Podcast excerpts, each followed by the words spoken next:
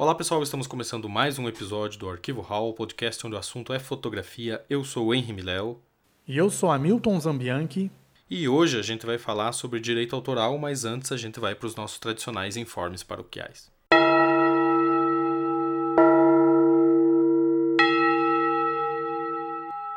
E para começar, a gente gostaria de convidar vocês para assinar a newsletter do Arquivo Hall. Toda semana chega no e-mail de vocês conteúdo bacana, conteúdo relevante sobre o mundo, sobre o cenário da fotografia, além de dicas e, claro, spoilers dos nossos próximos episódios. Além disso, a gente gostaria de convidar vocês para nos seguir nas redes sociais. O Instagram é o arroba arquivo hall e o Twitter arroba arquivo hall e claro, se inscrever no nosso canal do YouTube, Arquivo Hall. Então, se você gosta de escutar uma playlist enquanto edita foto, é só escutar os nossos programas lá no YouTube também. E a gente deixa esses canais abertos para você mandar perguntas, mandar sugestões, conversar com a gente através das redes sociais. É, lembrando que quando você se inscreve lá no YouTube, quanto mais inscritos você tem, o YouTube vai trazendo esse é, conteúdo mais para frente e a gente consegue divulgar o nosso trabalho, divulgar o conteúdo de fotografia para mais gente, então é importante que vocês se inscrevam lá também.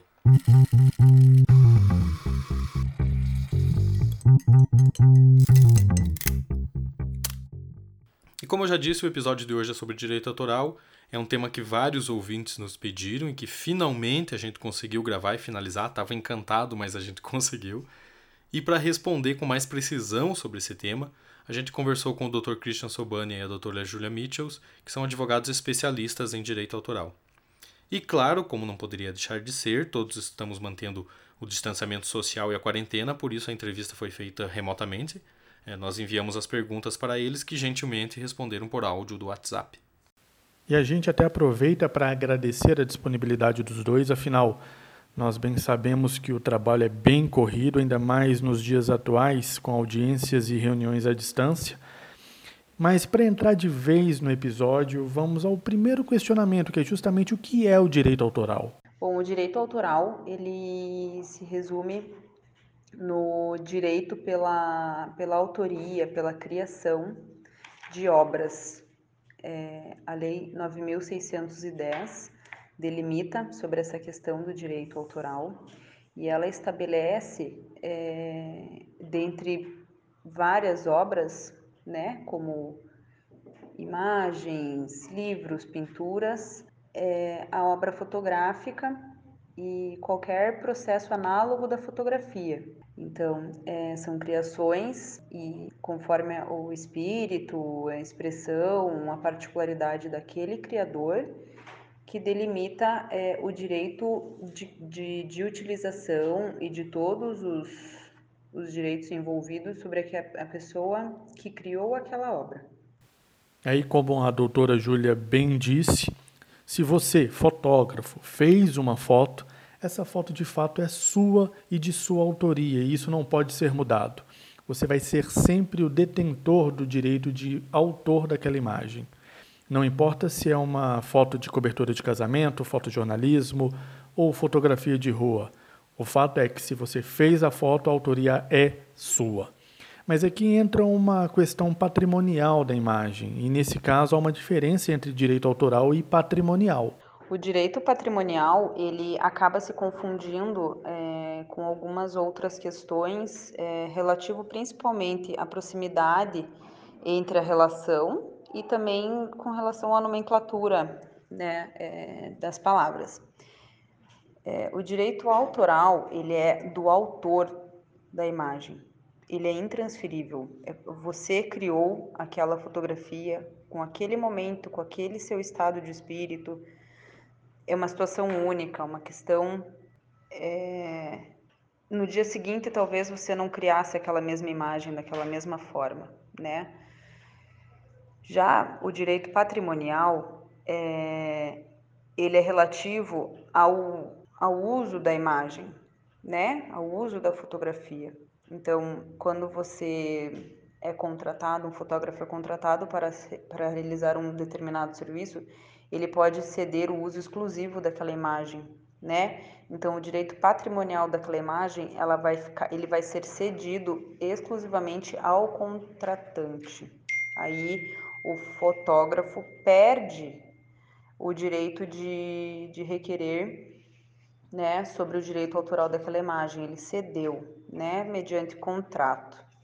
Uma terceira diferença também que é importante ressaltar é com relação ao direito de imagem, que há muita confusão entre o direito autoral da imagem e o direito de imagem.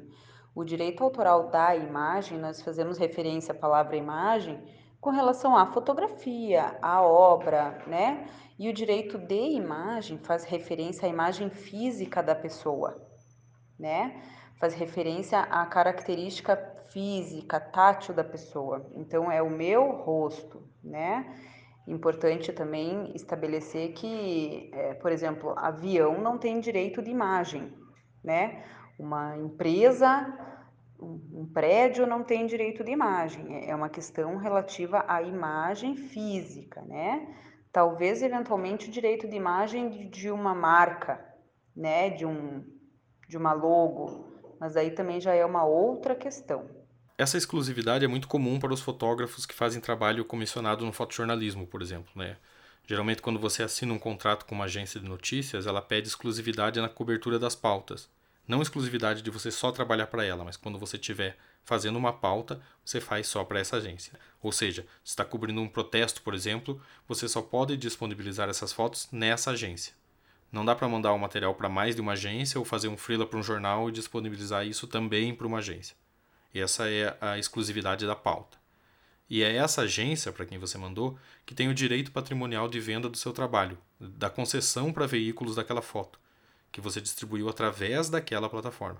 Então, depende muito da agência e do estilo de contrato, mas em geral isso perdura até o fotógrafo pedir, né, com uma certa antecedência, a retirada do material dele dos arquivos dessa agência. Outro ponto que confunde muita gente e que é uma das desculpas mais usadas por quem acaba tendo problemas com o uso indevido de uma obra é que se ela está na internet, aquela foto é pública e por isso não tem dono. E a coisa não é bem por aí. É o que explica o Dr. Christian Sobania. Bom, se uma foto está na internet, ela tem dono sim. O que, que é importante dizer, né? O Google não é um banco de imagens. Ele indexa artigos, publicações, notícias e se há uma foto, a foto é indexada junto no ícone imagens. Então, a foto ela tem um, um dono. Importante dizer que o próprio Google coloca esta foto pode conter direitos autor, autorais, ou seja, o próprio Google se exime de qualquer responsabilidade se houver cópias. E a foto que está lá, ela tem um autor, ou seja, uma pessoa que fez uma matéria fotográfica, fez um porta-retrato, um casamento, e essa foto começa a ser muito requisitada e ser postada, ela vai estar na internet indexada, não, não há jeito. E é, e é do autor dessa foto a sua propriedade até o seu falecimento, né? Que aí após um ano começa a contar o prazo, o prazo prescricional do direito público, né? Que aí é de 60 anos, ou seja, a foto da pessoa pode durar, ela pode ter essa, essa propriedade por mais de 160 anos, 180 anos, conforme a vida do próprio autor da imagem. Ficou aí bem colocado pelo Dr. Christian que o Google não é um banco de imagens. Ele não está lá distribuindo imagens a torto e a direito para quem quiser. Claro que existem sites que disponibilizam o material de forma gratuita, mas nesse caso fica claro nas indicações do uso do site. É, como a Agência Brasil, Agência Senado, assessoria de empresas, de celebridades, de político, por exemplo. Mas é preciso ficar bem atento a isso quando você for usar uma foto. E para bater bem nessa tecla e deixar tudo muito bem claro, a gente perguntou também o que é que caracteriza o uso indevido de uma fotografia. O uso indevido de uma imagem ele pode ser caracterizado é, da seguinte forma: a Lei 9.610 ela delimita que a utilização é, da obra ela é restrita ao seu autor, que pode concedê-la mediante autorização expressa, ou seja, escrita ou de alguma forma delimitada, né? É, mediante prestação pecuniária e, claro, com atribuição dos créditos da autoria. Então, a foto precisa ser com a utilização autorizada, mediante pagamento e atribuição de créditos. Não ocorrendo esses requisitos, é, caracteriza-se caracteriza assim o uso indevido de uma imagem. Lembrando aí mais uma vez que para usar uma foto, o veículo precisa de uma autorização do fotógrafo e, claro, pagar pelo uso. É uma das coisas que as pessoas precisam entender. A gente não fotografa só por diversão ou alegria. É a nossa profissão e é como a gente paga as nossas contas, investimentos em conhecimento e em equipamento, que não é barato, e também, claro, em aprimoramento.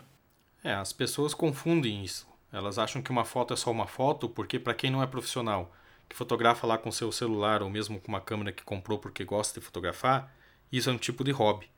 Mas não, uma foto é só uma foto para você que não é profissional que faz fotos sem nenhum tipo de comprometimento com o resultado final, com qualidade, com o cliente, com o prazo de entrega e tudo mais. Para quem vive de fotografia, uma foto é um trabalho sério e precisa ser pago como todo trabalho sério. E para quem está tendo ou teve problema com as suas imagens sendo usadas é, sem uma devida autorização, que é algo que já se tornou comum, principalmente quando a gente fala de fotojornalismo ou de portais e blogs de notícia, o Dr. Soberano indica um passo a passo de como que você deve proceder. Bom, o, o, fotógrafo que vê a sua imagem sendo usada em um site, o que, que ele deve fazer antes de tudo? Ele deve fazer a impressão em PDF da página com o, o endereço inteiro do, do site, pegar a foto original com os meta, metadados, que, que é basicamente o que? são as, a identidade da foto, é o, o raio-x da foto, onde tem o nome dele, o dia que ele fez a imagem, que pertence a, a ele, qual matéria for, é praticamente as digitais de todas as, as fotos. E aí buscar junto no RUIS, que é o sistema do registro B, B, BR, de quem pertence ao site. Com esses dados, ele consegue achar o CNPJ ou CPF do proprietário do site e aí procurar um advogado, né, para ingressar com uma ação de reparação. E ainda uma errata, né, que é o importante. Lembrando que o direito autoral é do autor, é exclusivo dele. É só dele, é a pessoa física criadora da obra. A sua venda para outros sites ou para agências é uma cessão de uso somente, porque ele recebe pelo, pelo uso da, da imagem por outros sites. O uso indevido, como a doutora Júlia falou, basicamente é capturar a imagem, não pagar nada e, e usar, muitas vezes sem o devido crédito, sem a prestação pecuniária e sem a, a autorização expressa do fotojornalista. Eu acho que essa explicação do Dr. Christian vem bem a calhar para que a gente possa entender um outro ponto, que é a importância de ter um arquivo organizado. Exatamente, que é aquela tecla que a gente sempre bate aqui, né, Milton? É preciso ter essas fotos originais lá, onde você faz o arquivamento do seu material, seja em HD ou na nuvem. A gente já fez um episódio falando sobre esse tipo de backup. Além, é claro, de atentar sempre para a importância de preencher os metadados da imagem, que é algo que os fotógrafos sempre esquecem, né? Porque tem muito fotógrafo que não faz isso, o que não quer dizer que você não consiga provar que a foto é, sua, é de sua autoria, porque automaticamente a câmera registra os dados dela em todas as imagens, né, como número de série, a data, a hora e tudo mais. Mas é muito mais fácil, prático e importante que o fotógrafo inclua o máximo de informações possíveis em uma imagem. Sim, tem vários campos que são de preenchimento quase que obrigatório copyright, que é a identificação do fotógrafo, você pode fazer na sua própria câmera, e isso é incluído automaticamente em cada foto. Mas também tem campos que agilizam não só na hora de requisitar um direito de autor, mas também para facilitar a busca do teu próprio material no teu próprio arquivo. As legendas com as informações daquele trabalho, o local, alguma instrução de uso daquela imagem, É, eu sempre coloco na legenda um aviso de que aquela foto só pode ser usada com autorização expressa do fotógrafo, além de um aviso explicando que ela só pode ser usada no contexto das informações da legenda. É, por exemplo, esses tempos eu fiz uma foto de um guarda municipal aqui em Curitiba usando uma máscara. Era um retrato pro, falando sobre a questão da pandemia e da importância de estar protegido, né? Mas essa foto foi usada por um jornal paulista para ilustrar uma matéria falando do abuso da autoridade da polícia em São Paulo. Então, obviamente, fora de contexto total. Então, você tem que ter uma preocupação de informar que aquelas fotos só podem usar no contexto das legendas que você está informando, para que é, não aconteça de ter esses erros e evitar futuros problemas. Por isso a importância de deixar tudo sempre muito claro nos metadados. Outra questão que a gente fez foi sobre o portfólio do fotógrafo. Isso porque é sempre bom ter aquela preocupação com o direito de imagem, até porque há uma diferença e não é pequena entre direito de imagem e direito autoral. É, o direito de imagem, ele, ele, a Constituição Federal delimita que você não pode, o direito de imagem ele não pode ser ferido, né, mediante o uso que fira os direitos morais da pessoa ou para uso comercial, tá? Então temos essas duas questões. O direito de imagem ele pode ser ferido mediante o uso degradante daquela imagem, né?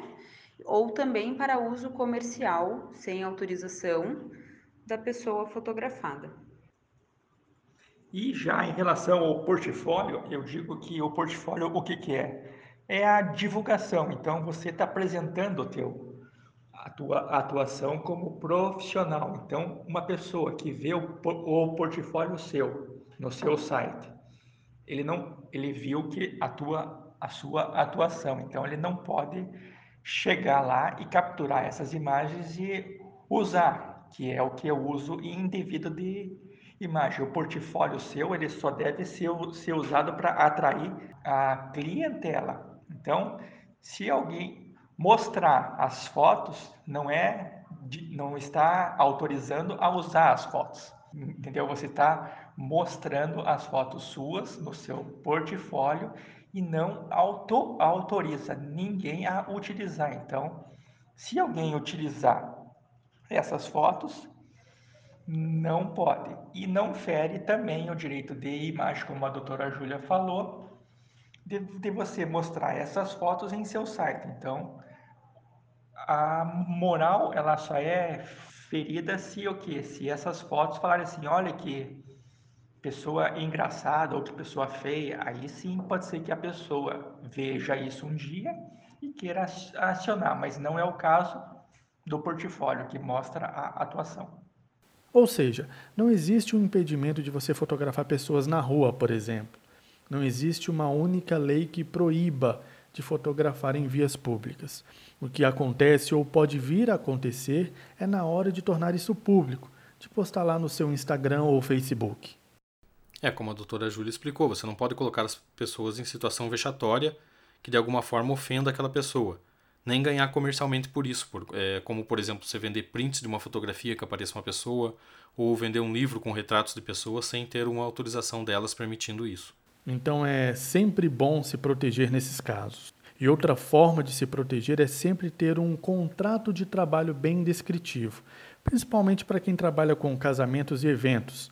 É uma forma de ter mais segurança em relação ao seu material e ao uso dele deve sim sempre colocar em contrato, né? É, entre, entre as partes esse cuidado com as imagens. Claro que caso a caso deve ser feito contrato. Eu não faço um contrato generalizado. Tem que fazer um contrato específico para cada caso, porque é até meio piegas de falar isso, mas cada caso é um caso. Tem gente que eu já, já tive caso aqui no escritório de um fotógrafo ter um, uma discussão sobre um álbum de fotografia de, do tamanho da imagem de 5 centímetros maior e 5 centímetros me, menor. Então, é o que eu sempre falo, cada caso é um caso. Cada pessoa é uma pessoa, não dá para a gente mensurar gostos, é, o que, que, a pessoa quer, quer drone, quer na praia, quer a lua, quer vai, tá, vai, vai ter chuva, vai ter pessoa é, famosa no casamento, vão querer usar, vai que acontece alguma coisa e vai para um, um, um programa de televisão. Então, cada caso é um caso e deve ser analisado. Eu sempre falo para o pro, pro, pro profissional procurar sempre uma, uma orientação. E a orientação vai ser dada de acordo com, com o caso. Importante ressaltar também que o contrato, ele, em que pese seja individual e, e ser necessário análise de caso a caso, como o doutor Knight falou, mas ele é sempre necessário. Sempre muito importante estabelecer um contrato escrito com as cláusulas bem estabelecidas, porque eventualmente no primeiro contato com o cliente é, há sempre aquela ansiedade do cliente em contratar, eventualmente é, antecedendo a um casamento, a um evento que ele está muito ansioso, aguardando aquela situação e acabam passando algumas questões que ele não presta atenção e posteriormente vem questionar, né? Então, para que haja uma compreensão é, total e completa de todos os tópicos que foram trazidos no momento da contratação, que deve ser elaborado um contrato é, conforme a particularidade da situação e conforme o que foi conversado, para que não haja posteriormente uma dificuldade né, é, com relação à, à cobrança do que foi contratado e do que foi entregue. Isso é outra coisa que os fotógrafos sempre deixam de lado, né? O contrato. Eu, particularmente, uso contratos na minha fotografia de casamento há bastante tempo. Gosto até de brincar dizendo que os meus primeiros contratos eles tinham aí um tamanho de uma página, uma página e meia. E hoje já são mais de seis páginas porque eu vi é, com o passar do tempo a necessidade de ir acrescentando cláusulas que pudessem me proteger, proteger o meu material e proteger também os nossos clientes. É, e para quem não sabe como fazer isso, dá para entrar em contato aí com o Dr. Christian e a doutora Júlia pelo site deles lá, que eles também dão consultoria nessa área. E é isso aí, pessoal. Esse episódio vai ficando por aqui. A gente gostaria de agradecer imensamente ao Dr. Christian Sobana e à doutora Julia Mitchells pela gentileza em responder as nossas perguntas, né, em participar aqui é, e dizer para todos vocês que fiquem sempre bem, né, que estejam sempre cuidados, cuidem dos seus, cuidem das suas famílias e a gente volta na próxima quarta-feira. Lembrando que na descrição desse episódio nós vamos deixar o contato do escritório deles para os fotógrafos que precisam aí de algum auxílio, desde questões relacionadas ao direito autoral até a consultoria na questão de contratos. Isso mesmo, tendo alguma demanda, basta procurar por eles lá. Até a próxima. Tchau.